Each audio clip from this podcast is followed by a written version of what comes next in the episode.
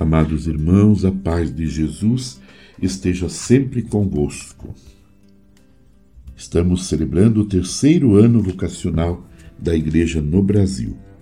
A montanha, o monte, é importante em Marcos, dado que é o lugar dos grandes acontecimentos, como a transfiguração, na qual os dois personagens que foram citados, Elias e Moisés, estão presentes, revelando aos discípulos em crise que Jesus realiza as promessas feitas aos profetas, como a da restauração da relação entre Deus e as pessoas, da instauração da soberania de Deus, reino de Deus, de uma vida perpassada pela bênção divina, vida eterna, e de ter uma grande descendência representada por aqueles que seguiram Jesus, testemunhando o seu projeto de amor.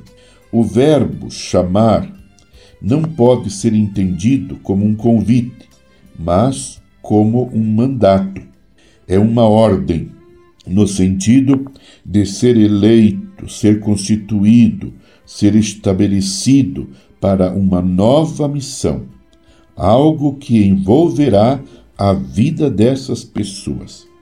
Em Marcos 3,13, percebe-se que não haverá nenhuma resistência da parte daqueles que são chamados, foram até ele.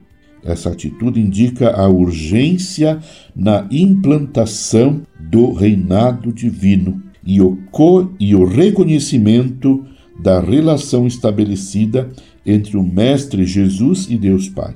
A expressão chamou a si os que ele quis significa que Jesus está executando a vontade de Deus, que é a de constituir os doze.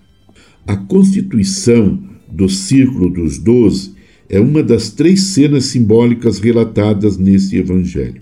As demais são a narrativa da entrada de Jesus em Jerusalém e a purificação do templo. O número 12 nos recorda das doze tribos de Israel que estabelecem uma aliança com Deus em Siquém, após ser distribuída a terra e ao afirmarem que serviriam ao Senhor. Josué 24. Essa comunidade da nova aliança é constituída por pessoas da periferia, por camponeses, publicanos, pescadores. Elas são designadas as com Jesus. Tal comunidade dá continuidade ao povo de Israel, pois, ao reunir-se ao redor de Jesus, realiza as promessas feitas aos patriarcas e às matriarcas, retomando a experiência exodal. De fato, não nascemos cristãos, mas nos tornamos cristãos ao aderirmos a Jesus e ao acreditar que Ele é o verdadeiro Messias.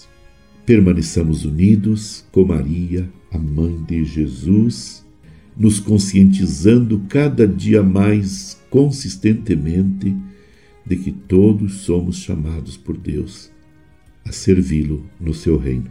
Abençoe-vos, Deus Todo-Poderoso, Pai e Filho e Espírito Santo. Amém.